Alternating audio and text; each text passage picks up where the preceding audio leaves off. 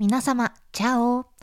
どうしてもカタクナにマニアックに生きてしまう人たちと戯れたい。イタリア・フィレンツェ在住、リツコです。こちらのチャンネルでは、仕事や家庭環境に突然大きな変化が起こって、収入が途絶えてしまったとしても、マニアックなあなたの希少性を活かして、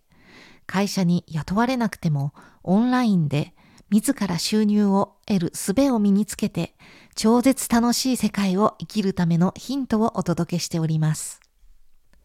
前回はせっかくアメリカの姉妹校に短期留学に行って観光する分にははちゃめちゃに楽しかったのですが、もしかして長期留学先となりうるかなという視察も兼ねていたので、食生活が合わなかったことはとっても残念に思って帰国したことをお話ししました。これがあんなに執着していたアメリカへの思いが冷めてしまう事件でした。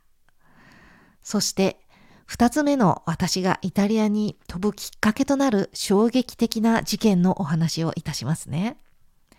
ある日、私の母親が東京駅のデパ地下からお土産にチーズを買って帰ってきてくれたんですね。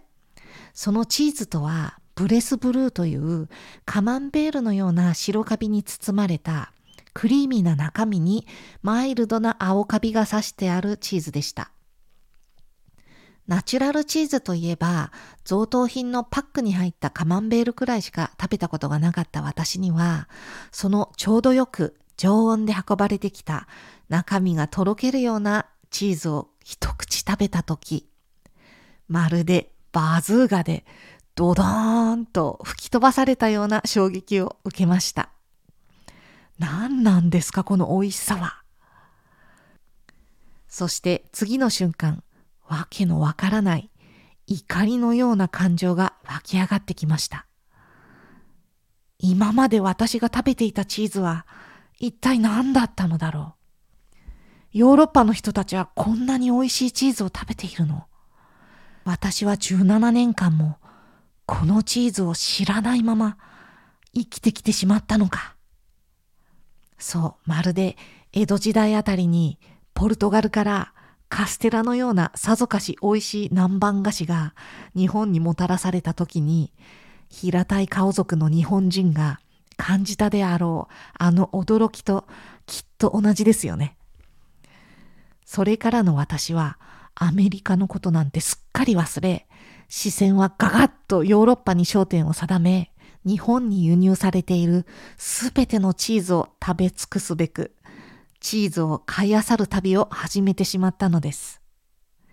こうして私はチーズオタクとして溺れていったのでした。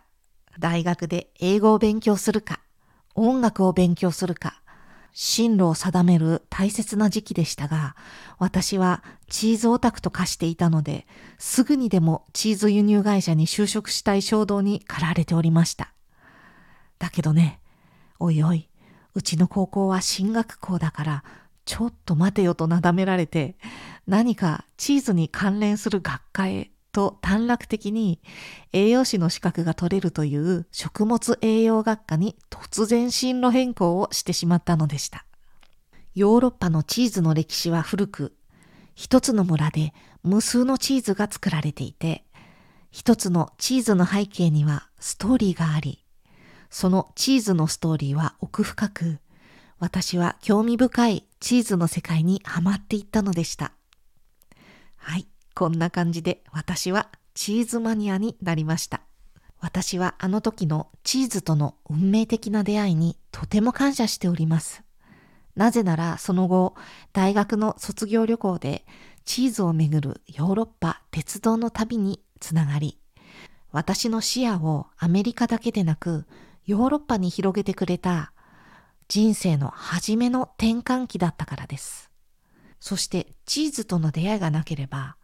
私は何をしてよいのかわからないまま適当に大学を受験して何かに情熱もないまま学生生活を送ってしまっていたかもしれないのです。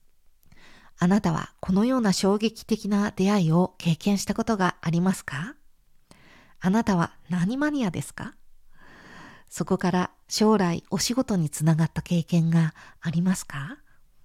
あなたの歴史的な衝撃の瞬間のお話がございましたら、ぜひ私に教えてくださいね。